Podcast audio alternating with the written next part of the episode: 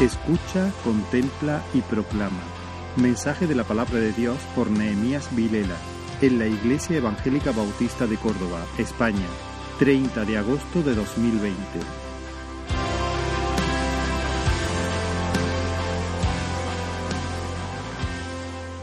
Quisiera compartir un pasaje que está en el Evangelio de Juan, en el capítulo 1, del verso 35 al 42. El pasaje dice, el Evangelio de Juan, capítulo 1, verso del 35 al 42, dice, el siguiente día, otra vez estaba Juan y dos de sus discípulos. Y mirando a Jesús que andaba por allí, dijo, He aquí el Cordero de Dios. Le oyeron hablar los discípulos y siguieron a Jesús. Y volviéndose Jesús y viendo que les seguían, les dijo, ¿qué buscáis? Ellos le dijeron, rabí, que traducido es, maestro, ¿dónde moras? Les dijo, venid y ved. Fueron y vieron dónde moraba y se quedaron con él aquel día, porque era como la hora décima. Andrés, hermano de Simón Pedro, era uno de los dos que habían oído a Juan y habían seguido a Jesús. Este halló primero a su hermano Simón y le dijo, hemos hallado al Mesías que traducido es el Cristo, y le trajo a Jesús. Y mirándole Jesús dijo, tú eres Simón, hijo de Jonás, tú serás llamado Cefa, que quiere decir Pedro. Hasta aquí hacemos una oración. Señor, te pedimos que puedas hablar a nuestros corazones hoy por medio de tu palabra. Dios mío, habla a nuestros corazones, Señor. Tu palabra pueda caer en, buena tierra, Señor. Y dar fruto al 30, al 60 y al 100 por uno, Señor. Dios mío, que a la medida en la que la palabra vaya siendo colocada en nuestra mente, que tu espíritu venga a aplicarla al corazón, Señor. Y que podamos en esta mañana no solo oír de ti, sino que podamos gustarte, Señor, podamos experimentarte, Señor. Habla hoy a nuestras vidas, Señor. Ayúdame, Señor, a comunicar fielmente tu palabra, Señor. En tu nombre, Jesús. Amén. Amén. Pues bien, hermanos, yo, entiendo que este, este pasaje eh, no, no, finaliza en el, en el verso 42, sino que se extiende hasta el verso 51, donde, donde también vemos el encuentro de Jesús con Felipe y Natanael. Pero quisiera hacer énfasis en estos, en estos ocho versos que hemos leído y quizás en alguna ocasión, pues, para reforzar ese texto, apuntar al encuentro que tiene Jesús con Felipe y Natanael. Pues bien, el, escenario donde tiene lugar eh, este pasaje, aunque pareciera muy diferente al, nuestro, creo que no lo es. Por, varias, razones.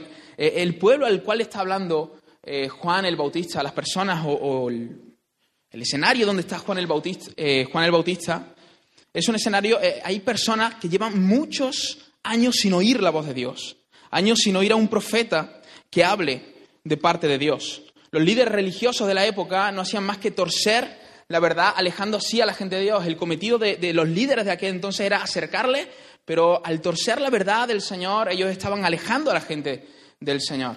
Y además de eso, la opresión con la que estaban siendo sometidos bajo el imperio romano. Y quizás tú piensas en estas tres cosas y dices, bueno, pues sí que, sí que es un, escenario muy, muy diferente.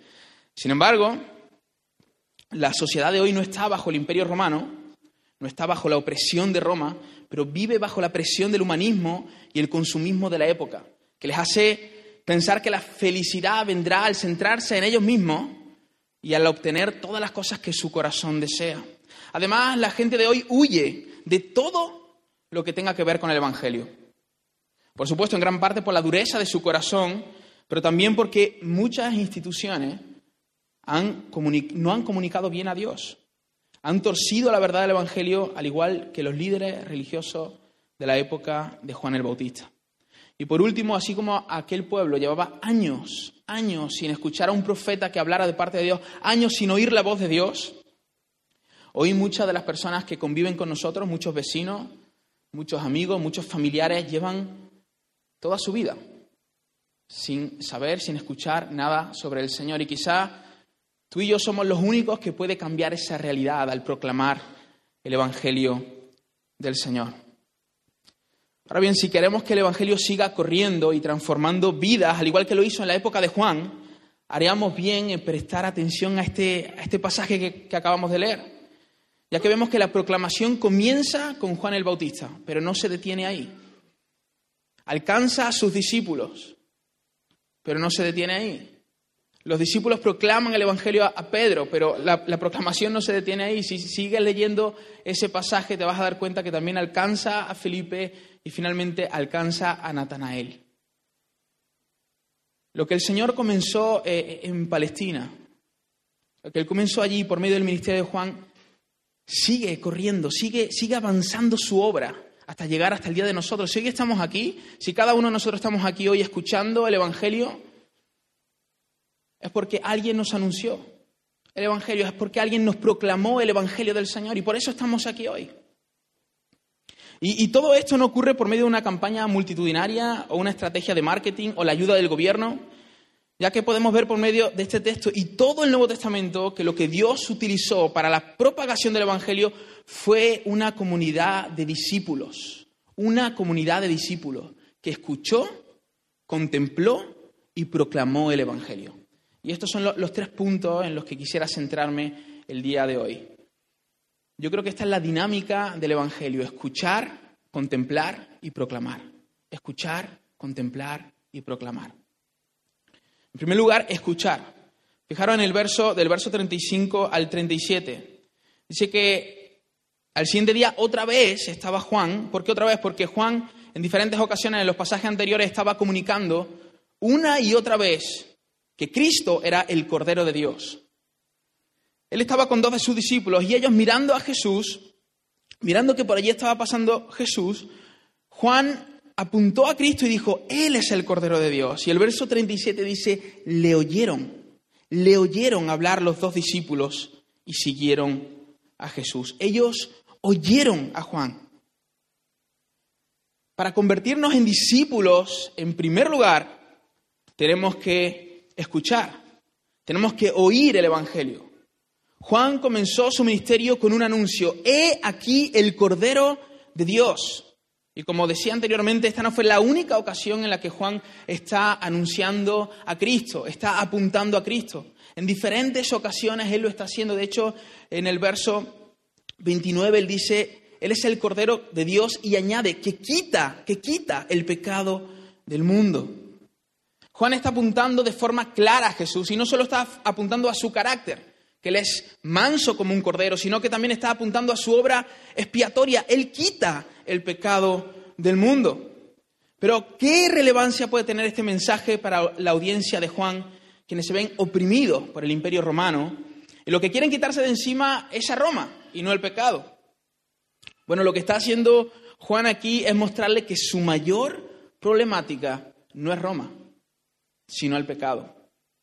Y que Cristo vendría no a librarles de la opresión de Roma, sino de la carga aplastante del pecado, lo que además moldeaba su forma de ver y vivir la vida.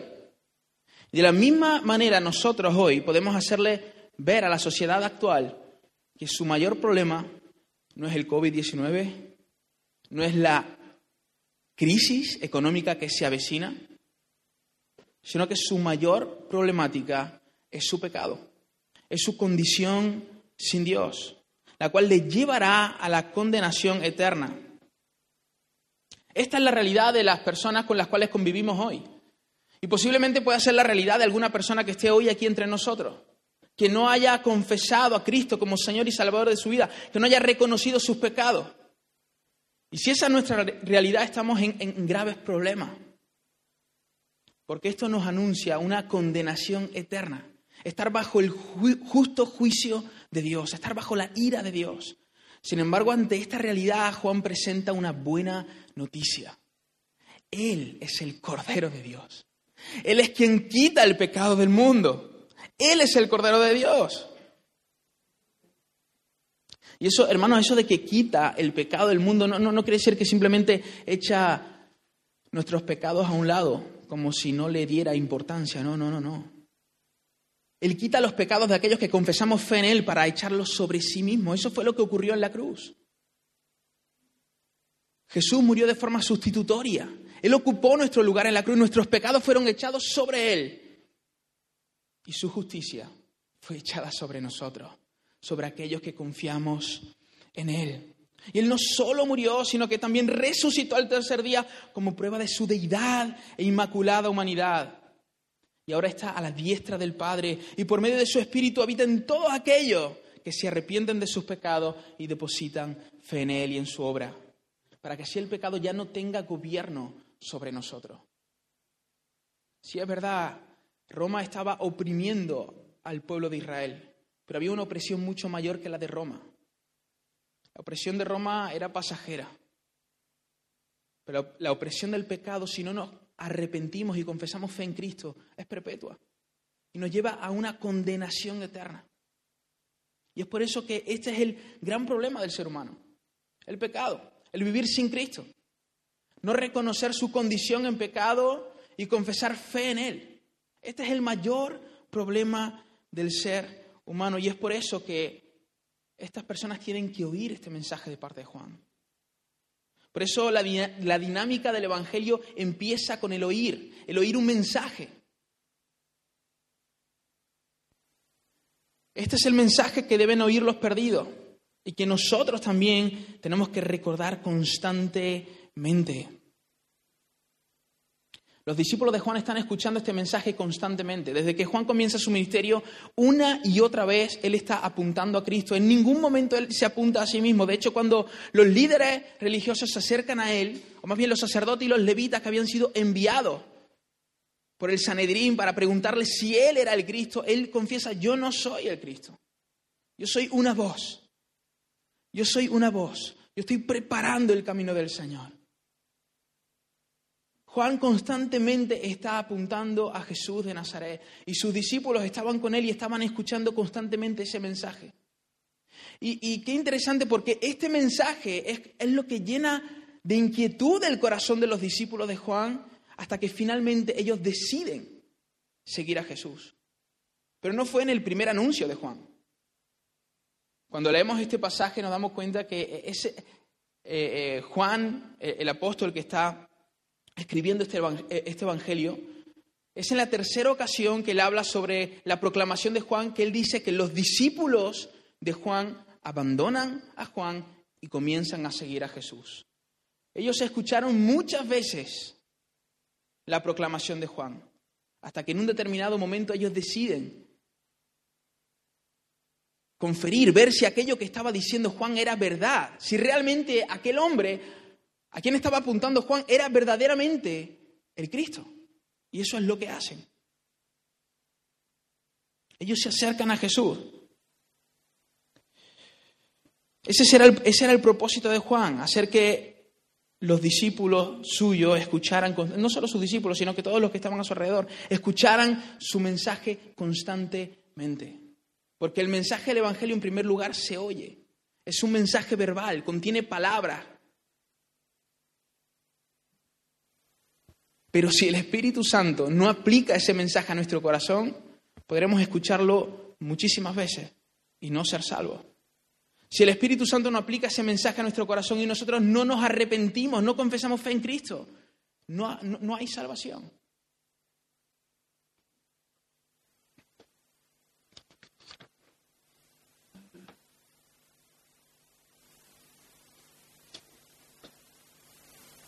¿Con cuánta frecuencia escuchamos el Evangelio?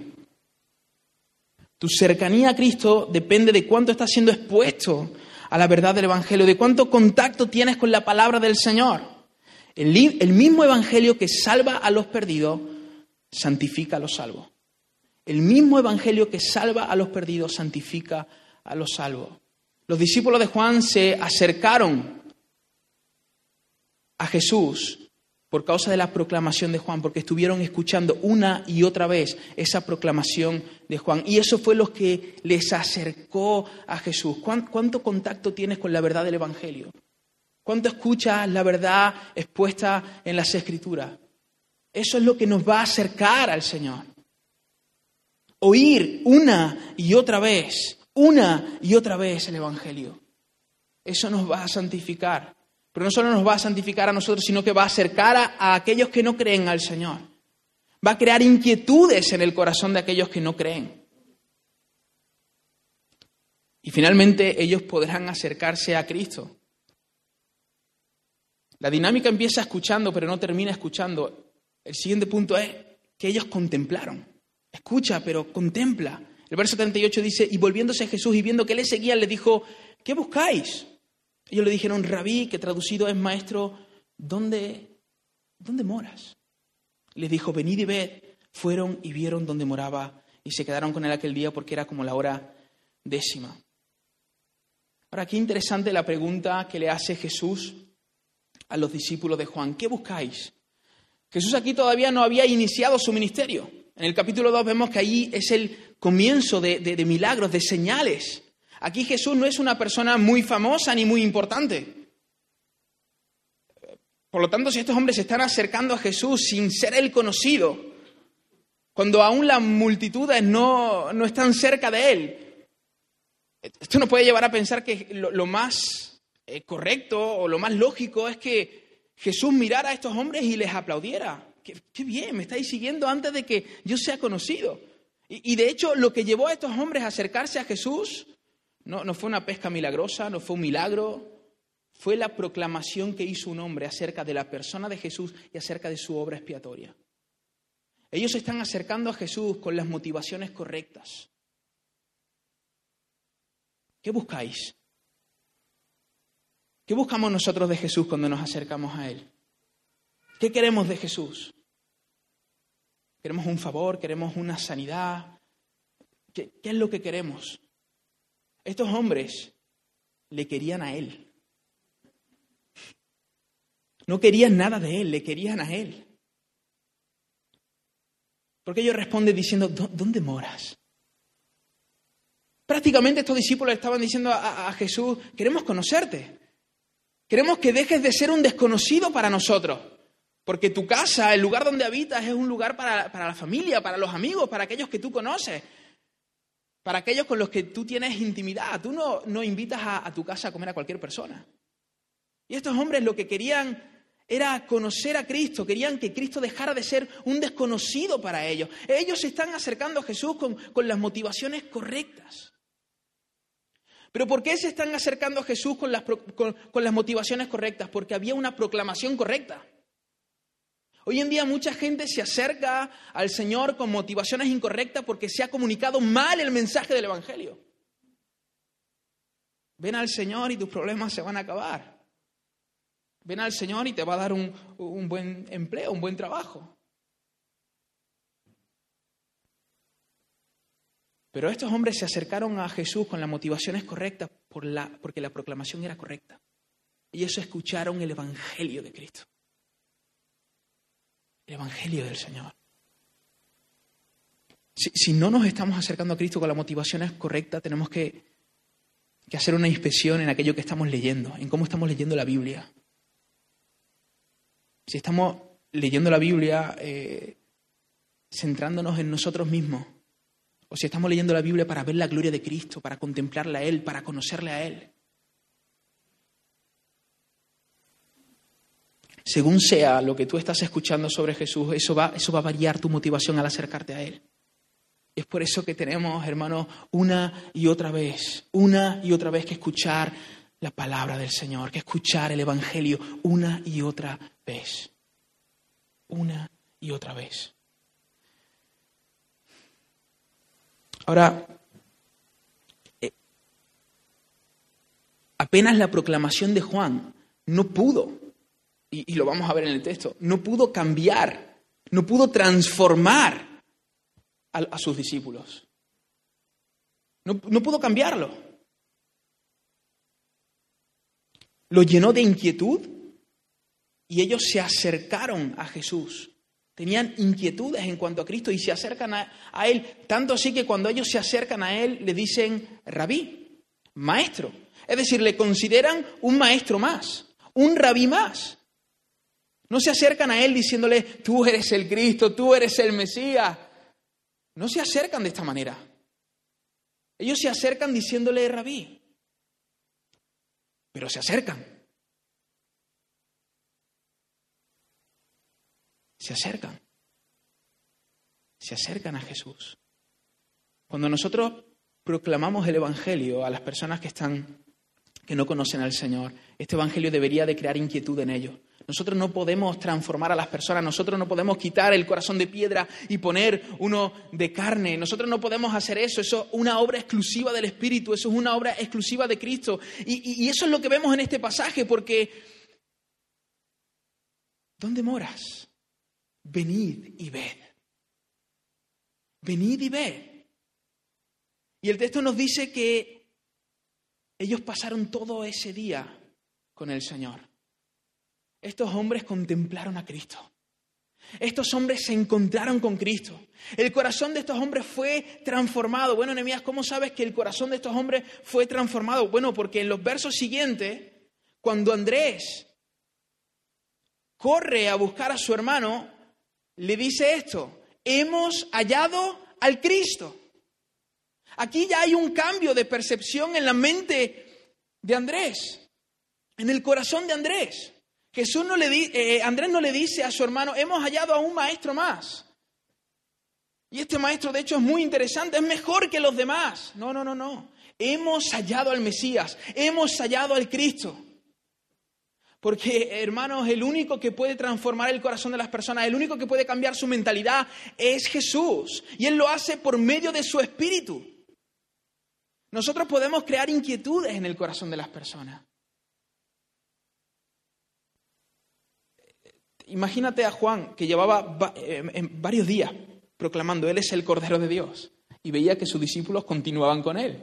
Yo creo que eso ha de haber sido un poco frustrante, porque Él no quería eso, Él quería que la gente siguiera a Cristo. La Biblia no nos dice por cuánto tiempo, pero estos hombres estaban con Él, escuchando el mensaje de Juan, sin obedecer a su mensaje. Ellos estaban escuchando. Pero, pero, pero Juan no se frustra. Juan no le pega una regañina, en este caso, a esos dos discípulos que tiene. Juan sigue proclamando. Juan sigue proclamando. Porque él sabe que la obra no es suya. La obra del Señor, la obra del Espíritu. Él sigue proclamando. Hasta que en un determinado momento estos hombres toman la decisión de dejar a Juan y seguir a Jesús. Y entonces tienen un encuentro con Cristo. Y entonces ellos contemplan a Cristo.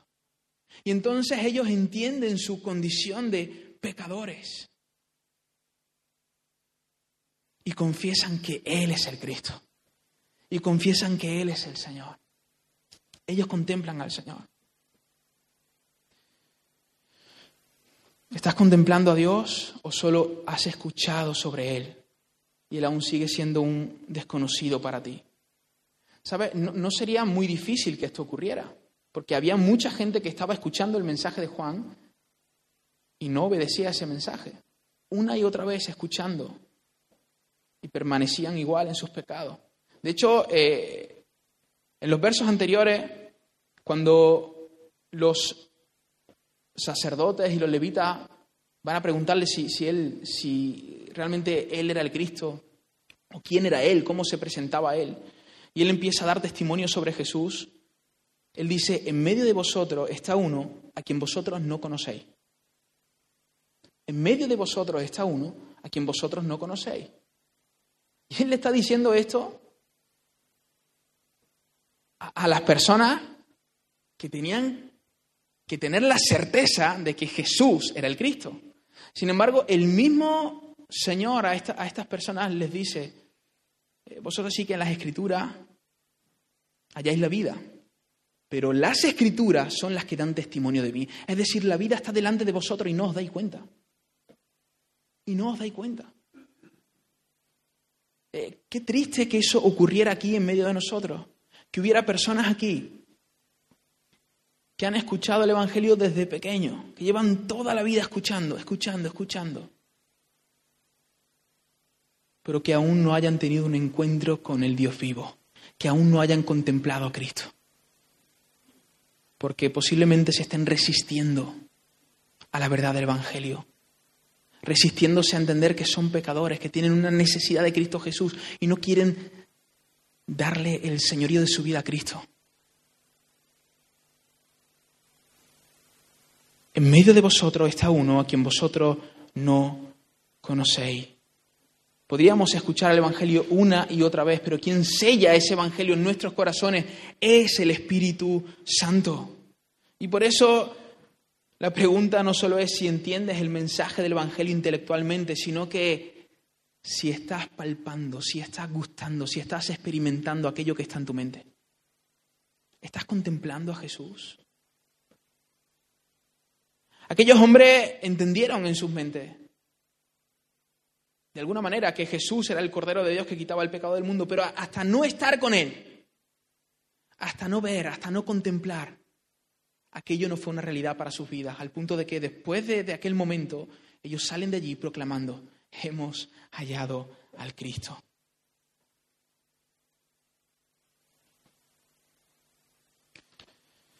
Esa experiencia con el Dios vivo, sí, es verdad, comienza, comienza en la mente. ¿Por qué? Porque el Evangelio es un mensaje verbal. Y eso comienza en la mente. Tienes que entender ese mensaje, pero, pero no se queda ahí en la mente. Ese mensaje debería de ir al corazón. Nosotros tenemos que encargarnos de, llenar nuestra mente de la palabra del Señor. De llenar nuestra mente de la proclamación del Evangelio, del anuncio del Evangelio, de, lo que es el Evangelio, de la verdad del Evangelio. Y clamar al Señor, clamar a Dios para que el Espíritu Santo tome esas verdades y las lleve a lo profundo del corazón. Y ahí nosotros podamos gustar a Cristo. Y ahí nosotros podamos contemplar a Cristo. Y ahí nosotros podamos palpar a Cristo. Es lo que compartíamos el otro día con los jóvenes. Y es lo que Pablo le, enseña, lo que, lo que él les dice en la carta a la iglesia de Tesalónica. Porque el Evangelio no ha llegado a vosotros solamente en palabras, sino en el poder del Espíritu. Y la nueva traducción viviente traduce ese verso diciendo que el Espíritu Santo les dio plena certidumbre de que aquello que le decíamos era verdad. Y al leer ese, texto yo entiendo esto. Eh, la experiencia con el Espíritu Santo no es simplemente una experiencia, no es simplemente algo místico, no, es una experiencia con la verdad. Eso es lo que hace el Espíritu Santo. Coge aquellas verdades que están en nuestra mente y las lleva al corazón. No es una experiencia a secas, es una experiencia con la verdad. Es entender realmente que Jesús nos ama. ¿No, te ha pasado alguna vez, posiblemente en algún devocional? Tú, sabes que Cristo te ama. Y te ama a pesar de tus pecados. Que su gracia es mayor que, nuestros pecados, que nuestros errores, que, que lo cantábamos en esta mañana. Pero ¿no te ha pasado alguna vez que lo lees y de repente es como que hay una conciencia en todo tu ser de que eso es verdad? Y es como, Cristo me ama a mí, a pesar de lo que soy. Eso es una obra interna del Espíritu. Pero muchos de nosotros nos, hemos conformado con apenas escuchar, con apenas llevar información a nuestra mente. Y no hemos clamado, no hemos buscado, no hemos actuado en el sentido de pedirle al Espíritu Santo. Hazme comprender esas verdades, hazme, experimentar esas verdades.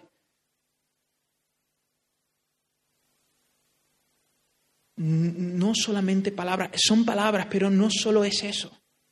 Por eso empezamos escuchando, pero no deberíamos de terminar escuchando, deberíamos de continuar hasta contemplarle.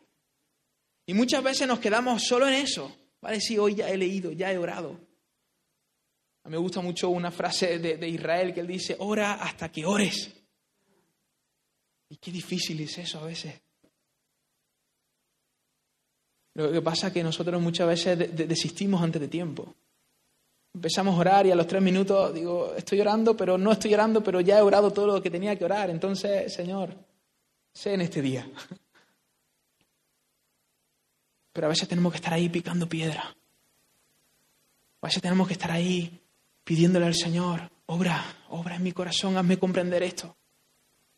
Ahora, si no hay ninguna verdad en la mente, ¿qué vas a experimentar? ¿Qué vas a palpar? No vas a palpar nada. Hay muchos jóvenes, ¿no? Y yo lo hablo por la iglesia en la que pastoreo, y muchos jovencitos que dicen, yo quiero tener una experiencia con Dios ya, pero ¿estás leyendo la Biblia? No. ¿Pues qué experiencia vas a tener con Dios? Si el mensaje no está en la mente. Escucha, pero contempla. Escucha, pero contempla. Y eso es lo que hace Jesús con estos hombres. Venid y ved. Venid y contemplarme. Ellos tienen una experiencia con el Dios vivo. Varios diccionarios definen contemplar como observar con atención, interés y detenimiento una realidad, especialmente cuando es placentera. Reflexionar profundamente e íntimamente sobre la divinidad y sus atributos. ¿Cuándo fue la última vez que hiciste eso? No solo escuchar el Evangelio, no solo leer las Escrituras, sino que pararte y, concentrarte en aquellas palabras y decirle, Señor, dame noción de esto que estoy leyendo. ¿Cuándo fue la última vez que saliste por el campo, empezaste a ver la naturaleza y empezaste a recordarte estos bíblicos? Porque lo eterno de Dios y su deidad, su eterno poder y deidad se hacen claramente visibles por medio de las cosas hechas. Lo que Pablo le escribe a los romanos. Entonces tú ves la naturaleza y dices, ¡Wow, Señor! Todo esto lo has creado tú. Podías haber creado un mundo gris, pero lo, lo has creado tan increíble, tan maravilloso. Y por medio de todo esto podemos ver tu gloria, podemos verte a ti. ¿Cuándo fue la última vez que te sentaste en la mesa para comer y no hiciste la oración rutinaria? Hay gente que ora y, hace, y hacen oraciones increíbles en la hora de, la comida. Digo, madre mía, ¿cómo ora este hermano? Oh, soberano Padre, gracias por todos estos alimentos tan preciosos que has puesto aquí. Y empiezan a hacer unas... Pero yo digo, ¿realmente está experimentando eso que, está, que está diciendo?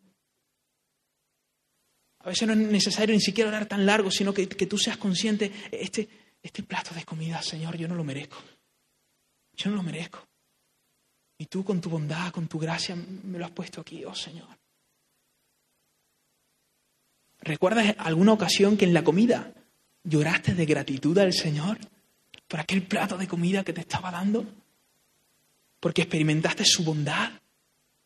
Tú sabes que Él es bueno, sí, sí, pero ahí en aquel momento fuiste muy consciente de aquello. Contemplar a Cristo, contemplar a Cristo, contemplar a Cristo, sus verdades, sus enseñanzas. Sabemos que, que que somos hijos de Dios, pero estamos experimentando esa paternidad. ¿Realmente la experimentamos? Aquellos que quizás tienen padres que no son creyentes y están constantemente quejándose de, sus padres. O quizás tus padres son creyentes, pero cometen muchos fallos.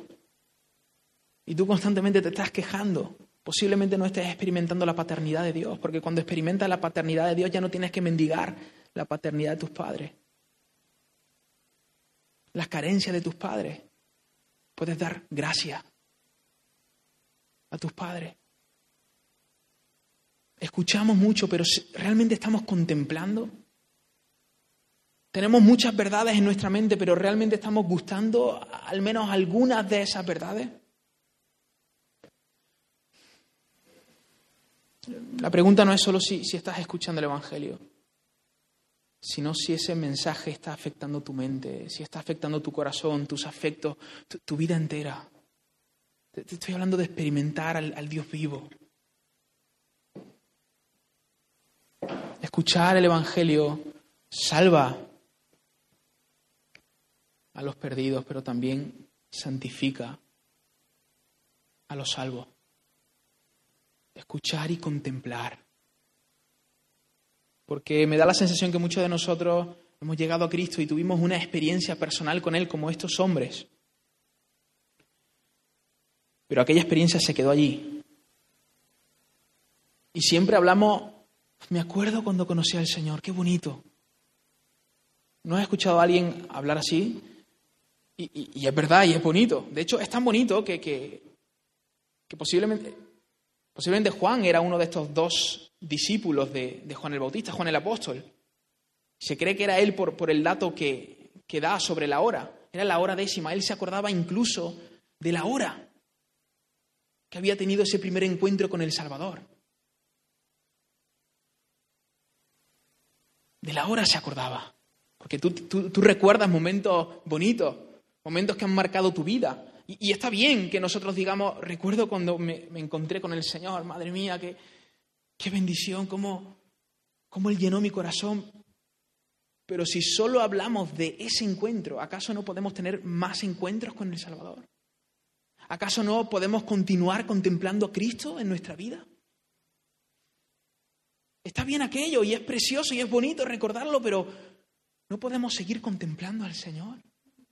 ¿Acaso no hay más de Él para nosotros? Escucha y contempla, contempla. Y cuando contemplamos, y cuando contemplamos, entonces proclamamos. Como habíamos leído anteriormente, después de que Andrés está con, con, Jesús, perdón, él sale corriendo y va en busca de su hermano. Y va en busca de alguien cercano a él, su hermano. Y proclama el Evangelio. Hemos hallado al Cristo. Una de las evidencias de que estamos contemplando a Dios es que le estamos proclamando.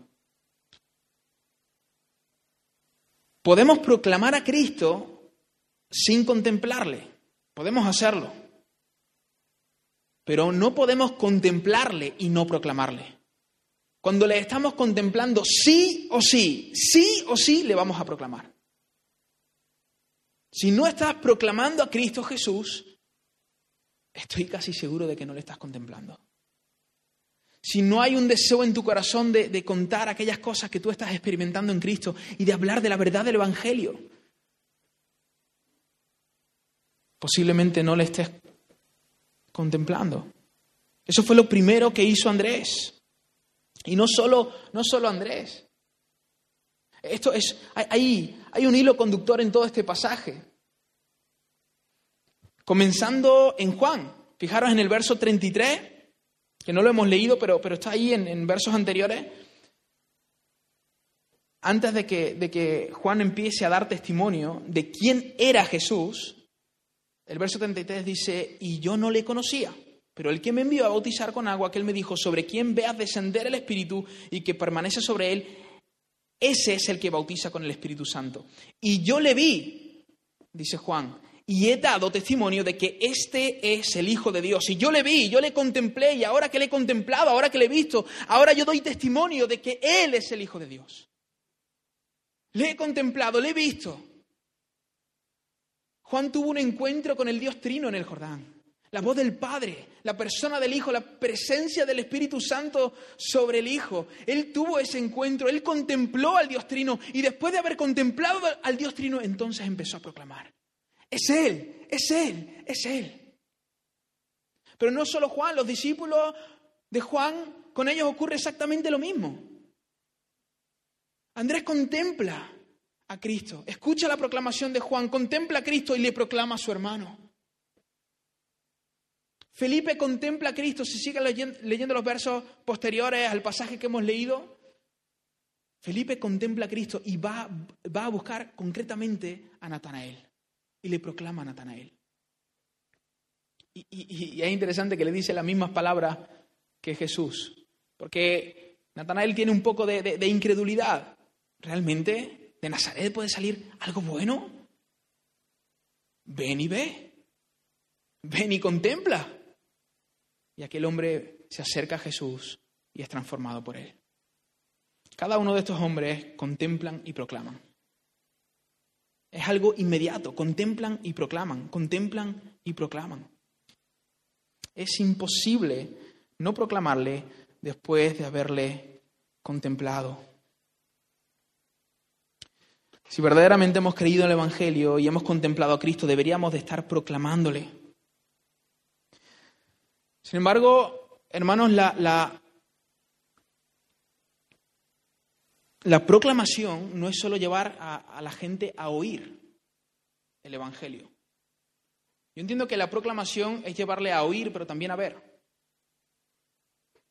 A oír el mensaje del Evangelio y a que vean en nuestra vida al Cristo del Evangelio. A que puedan ver en nuestra vida al Cristo del Evangelio. Por medio de nuestras bocas ellos oyen, por medio de nuestras vidas ellos ven. Hace poco escuchaba un sermón del, del, pastor Pedro Blois y él decía, nuestro testimonio no cambia, es la verdad la que cambia, pero cuando nuestro testimonio acompaña, sella con poder la verdad. Y la gente mira mientras escucha.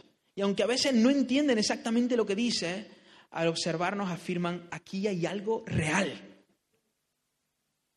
Y es por eso que es tan importante que nosotros, además de hacer que la gente oiga, podamos hacer que la gente vea también. Los discípulos de Juan oyeron por medio de Juan, pero vieron por medio de Jesús. Pedro oyó por medio de Andrés, pero vio por medio de Jesús. Natanael oyó por medio de Felipe, pero vio por medio de Jesús. Es interesante que el único que hace que estos vean es Cristo. Es el Espíritu del Señor. Es su Espíritu el que convence.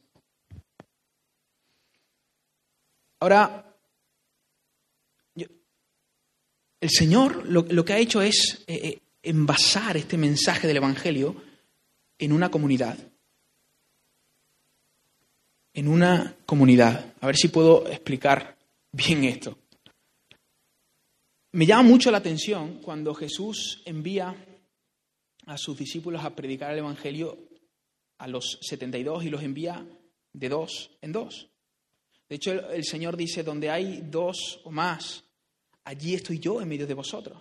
De hecho, eh, eh, cuando yo predico a Cristo, puedo hacer que la gente oiga el mensaje del Evangelio. Es el Espíritu Santo, obviamente, el que, el que convence. Pero si nosotros queremos hacer que la gente vea, yo solo, individualmente, no represento al cuerpo de Cristo. La iglesia es el cuerpo de Cristo. La comunidad es la iglesia. Y, yo me preguntaba por, por, qué el Señor envía a, esta, a estos hombres de dos en dos. Y he escuchado muchas veces que, bueno, para que se ayuden el uno al otro, y, creo que sí, que, que, también. Pero no, no será también que cuando caminamos en comunidad mostramos de forma más real al Señor. Tanto así que Él nos llama su cuerpo, que Él es la cabeza de un cuerpo. Jesús pudo haber predicado el Evangelio solo, sin llamar a ningún discípulo a seguirle. Pero él no hizo eso. Incluso Jesús vivió en un contexto comunitario. ¿A qué voy con todo esto? A que nosotros proclamemos el Evangelio, pero que podamos hacerlo en un contexto comunitario. Que podamos llamar a otras personas que no son creyentes a que vean cómo, cómo nos tratamos, cómo vivimos, para que puedan ver al cuerpo del Señor para que puedan ver a Cristo en nosotros. Predicamos el Evangelio, pero vivimos bajo los efectos de ese Evangelio que predicamos. Y entonces la gente se extraña y dice, pero, pero ¿qué pasa aquí? ¿Por qué? Porque eh, en este siglo, eh, en esta época, donde se está hablando del empoderamiento de la mujer, una mujer se somete voluntariamente a su esposo y lo hace con gozo. ¿Pero esto, esto, esto qué es? que, el hombre cristiano sirve a su esposa desde su autoridad, la guía, la orienta y, no abusa de su autoridad. Pero, pero ¿qué está pasando aquí? Entonces ellos empiezan a ver a matrimonios estructurados, a familias estructuradas. A hijos que están creciendo, siendo instruidos, orientados por sus padres. A hijos que obedecen a sus padres. Y esto les, les extraña. ¿Por qué? Porque están viendo a Cristo en nosotros. Porque están viendo a Cristo en cada uno de nosotros. Y es por eso que, entiendo que Jesús envasó el, mensaje del Evangelio en, una comunidad. Por eso es importante, es muy importante que nosotros podamos proclamar desde el contexto comunitario, que no solo lo hagamos solos, y, no estoy diciendo que proclamemos, claro, tú tienes que hablar del Evangelio con tus amigos, con tus vecinos, pero de cuando en cuando tú llames a esas personas, a, las acerques a ti, para, para que ellos puedan ver los efectos del Evangelio en tu vida. Si eres un hombre, que llames a otros hombres para que vean cómo tú tratas a tu esposa. Ahora, si tú no puedes hacer eso, hay gente que dice es que yo en mi trabajo no hablo del Señor porque es que destruyo mis palabras con mi testimonio. Entonces tú no estás contemplando. Entonces posiblemente tú no has creído en el Evangelio. Esta, entiendo que esta es la dinámica del Evangelio. Escuchar, contemplar y proclamar. Cuando nosotros contemplamos, oímos, oímos y vemos. Y cuando nosotros proclamamos, hablamos y mostramos. Hablamos y mostramos. de forma, de forma práctica, ¿cómo, ¿cómo podemos contemplar al Señor, hermano? De la misma manera que los perdidos, oyendo y viendo. Contemplas a Cristo en tu relación personal con Él, por medio de la lectura, de la oración, de la meditación y de la obra del Espíritu Santo en tu corazón. Así contemplamos al Señor. Contemplamos al Señor también relacionándonos con nuestros hermanos. Eh, estamos acostumbrados a, a querer experimentar la presencia del Señor en nuestro cuarto con la puerta cerrada. Y, eso es bonito y, tenemos que buscar esos momentos. Pero ¿por qué, ¿por qué no eh, en un contexto de comida, que estamos comiendo y estamos hablando del Señor ahí con la familia? Y de repente, ¿no, te ha pasado eso alguna vez? Y de repente alguien dice una verdad del Señor y, y dice, el Señor está aquí entre nosotros. ¿Cuándo fue la última vez que después del sermón del domingo que exponen aquí vuestros pastores habéis dicho vamos a quedar con otra familia y vamos a comer y mientras comemos comentamos lo que él compartió y empiezas a regocijarte en el Evangelio, empiezas a gozarte de aquello que, que se predicó, que se proclamó el domingo en la mañana. No lo estás haciendo en tu cuarto, tú solo, lo estás haciendo junto con otros hermanos. Porque uno empieza a decir algo que entendió de la palabra del Señor, otro dice otra cosa, y tú de repente dices algo más y todo eso va enriqueciendo el ambiente. Y entonces en un contexto de familia, de comunidad, contemplamos a Cristo. Muchos de nosotros contemplamos poco a Cristo, además de porque no oramos y no leemos, porque tenemos muy poca relación entre nosotros. El único momento en el que nos vemos son las reuniones oficiales de la congregación.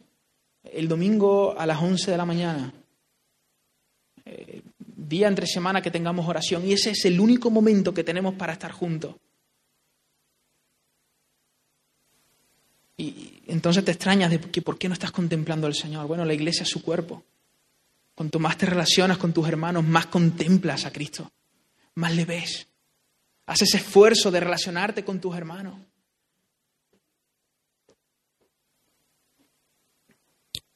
¿Cómo puedo proclamar a Cristo?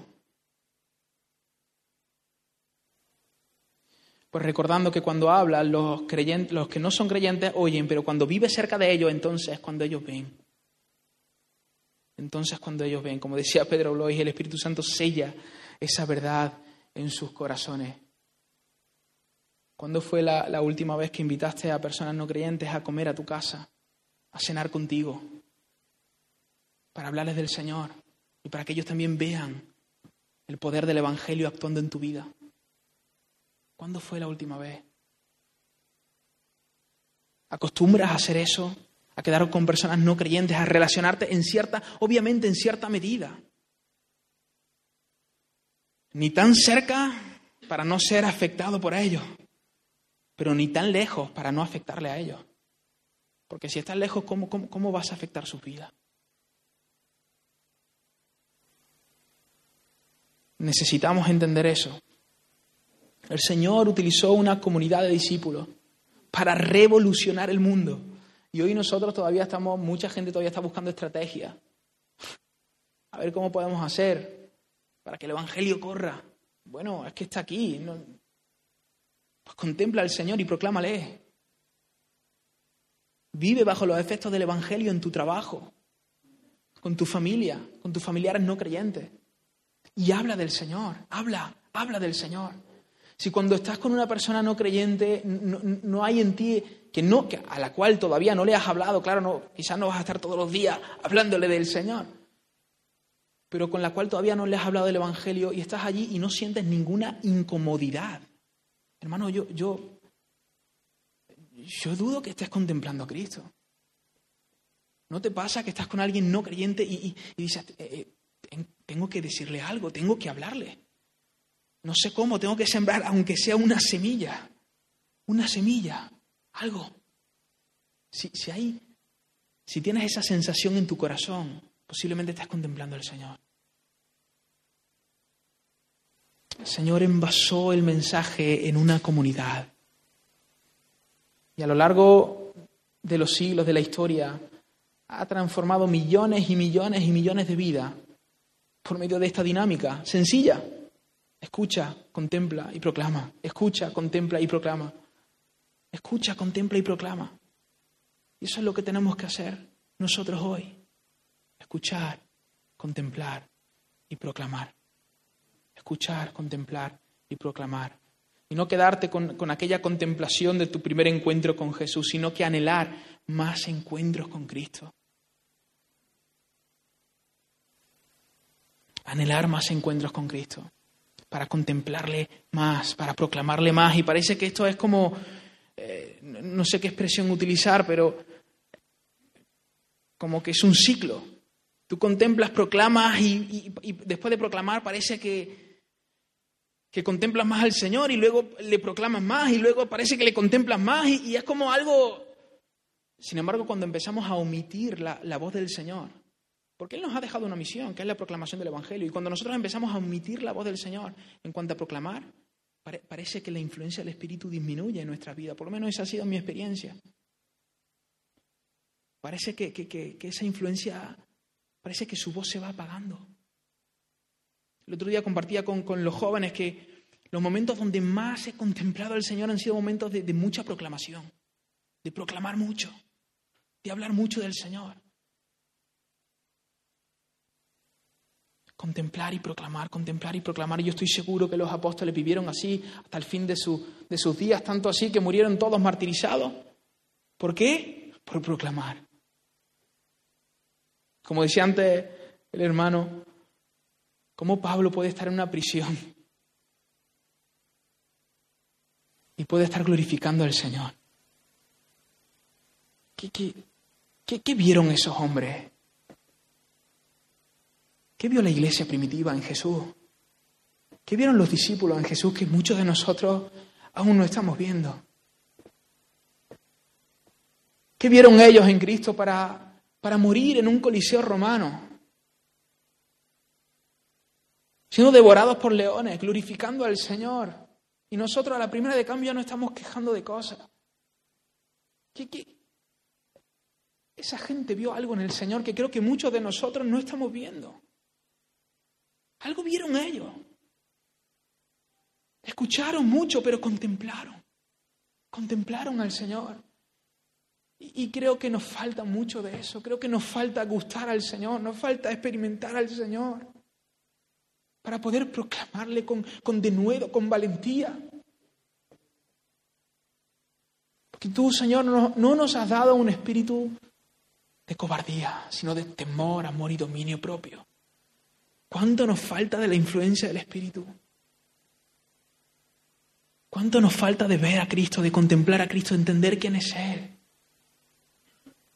Algo, algo vieron estos hombres que, posiblemente nosotros no estamos viendo. Y, termino con, con la historia de este, de este discípulo, de Andrés. Hay un libro que recoge, se llama La voz de los mártires.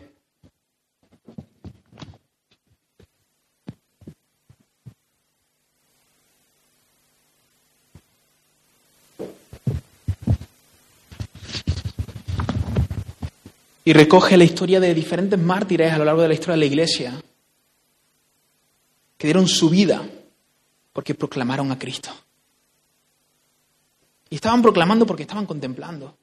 Y esta no fue, eh, eh, por medio de esta historia, que, entiendo que es tradición, por medio de esta historia podemos ver cómo, cómo Andrés no contempló a Cristo solo en su primer encuentro con Él, sino que vivió su vida contemplando a Cristo. Y leo este dos minutos y cerramos con una oración. Dice Andrés, hermano de Pedro, en Grecia, 66 después de Cristo. Andrés miró valientemente al gobernador a los ojos. Le dijo, es cosa buena que tú, quien juzgas a los hombres, primero conozcas a tu juez, quien mora en los cielos. Le dijo su voz resonando con toda la fuerza de la verdad. Después de que lo conozcas, entonces adórale, echando fuera de tu mente a dioses falsos e ídolos ciegos. A través de todo el imperio, los cristianos estaban siendo ejecutados en obediencia a un edicto del Senado romano. Hacía ya un año que Pedro había sido crucificado y antes de finalizar el presente año, otros seis de los apóstoles, originales, incluyendo Andrés, serían también ejecutados. De los doce, solo Juan permaneció con vida, permanecería con vida. Andrés había venido voluntariamente ante el gobernador Aejaeas con el fin de persuadirlo para que cesara de perseguir a los muchos creyentes que el mismo Andrés había llevado a la fe en Cristo en la ciudad de Patra. Las palabras de Andrés enfurecieron al rey. ¿Eres tú el mismo Andrés que has arruinado el templo de los dioses y persuades a los hombres para que se unan a esa secta que Roma ha ordenado sea abolida? Los príncipes de los romanos no comprenden la verdad. El Hijo de Dios, quien descendió de los cielos por amor a los hombres, ha, enseñado y declarado que estos ídolos que honráis como dioses no son tal cosa, sino crueles diablos y enemigos de la humanidad. Esos enseñan a la gente a hacer cosas que son tan ofensivas delante de Dios que él aparta su mirada. Al servir al diablo, el pueblo se entrega a toda clase de maldad y al morir, nada hay a su favor excepto sus malas obras. ¡Basta! ordenó el gobernador. Desiste de enseñar tales cosas o inmediatamente serás colgado de una cruz. Y mira lo que Andrés respondió. Si le tuviese miedo a morir en una cruz, no hubiera predicado sobre la majestad, el honor y la gloria de la cruz. Entonces el gobernador pronunció sentencia en su contra. Y Andrés fue crucificado. Y cuenta la tradición que él no fue colgado con clavos, era un hombre ya mayor. Dice que le ataron con cuerda y lo pusieron en medio de una plaza pública para que todos los creyentes vieran lo que les ocurriría si seguían proclamando el Evangelio. Pero lo interesante de todo esto es que Andrés estuvo tres días colgando en una cruz y a las personas que pasaban por allí, ¿sabes lo que hacía Andrés? Predicar. Predicar el Evangelio. Predicar el Evangelio. Y así murió Andrés, predicando el Evangelio. ¿Por qué? Porque estaba contemplando a Cristo porque estaba contemplando a Cristo. ¿Por qué no terminamos con, una oración y le pedimos al Señor que nos ayude, en primer lugar, a, a escuchar, a entender que el mensaje del Evangelio es un mensaje verbal que se tiene que oír, que tiene que ser introducido en nuestras mentes? Y si no estás metiendo esas verdades en tu mente, si no estás siendo constante en esto, pídele perdón al Señor y dile, Señor, ayúdame a introducir tu palabra en mi mente. Y si lo estás haciendo, si estás siendo constante en la lectura de la palabra, en escuchar una y otra vez el Evangelio, en buscar al Señor en oración, pero aún no estás gustando nada del Señor, persiste, persiste, Sé constante y dile al Señor, manda tu espíritu para que lleve esas verdades de la mente al corazón. Oh Dios mío, que pueda contemplarte, que pueda gustarte, que pueda gustar tus verdades, que pueda experimentarte, que pueda entender la realidad del Evangelio, entender que, que yo era un miserable pecador, quien estaba destinado por causa de mis pecados a pasar una eternidad lejos de ti bajo tu ira. Sin embargo, tú, con el gran amor con que nos amaste, tú que eres rico en misericordia, nos diste vida juntamente con Cristo. Nos rescataste, Señor. Gracias, gracias, Señor. Gracias, Señor. Hazme contemplar, hazme experimentar estas verdades. Cristo Jesús, llévame a experimentar estas verdades. Dile al Señor que te lleve a contemplarle. No desistas de, buscar esa experiencia con el Dios vivo, con el Dios real.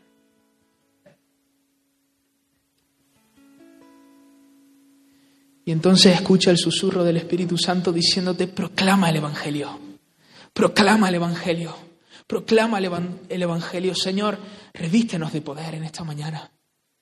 Revístenos de poder, Señor, para que salgamos los lugares donde estamos, en nuestro trabajo, Señor, con nuestros familiares, en el instituto, en la universidad. Señor, que podamos proclamar el Evangelio, que podamos ser testigos tuyos, Señor que podamos proclamar que tú eres el Cordero de Dios que quita el pecado del mundo.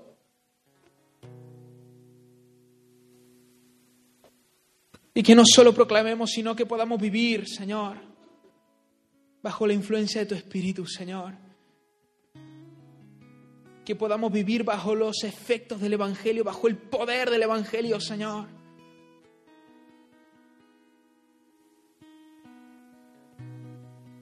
te podamos contemplar. Que te podamos contemplar, Señor. Que nos sigue orando por un momento y no sé si podemos cantar una canción.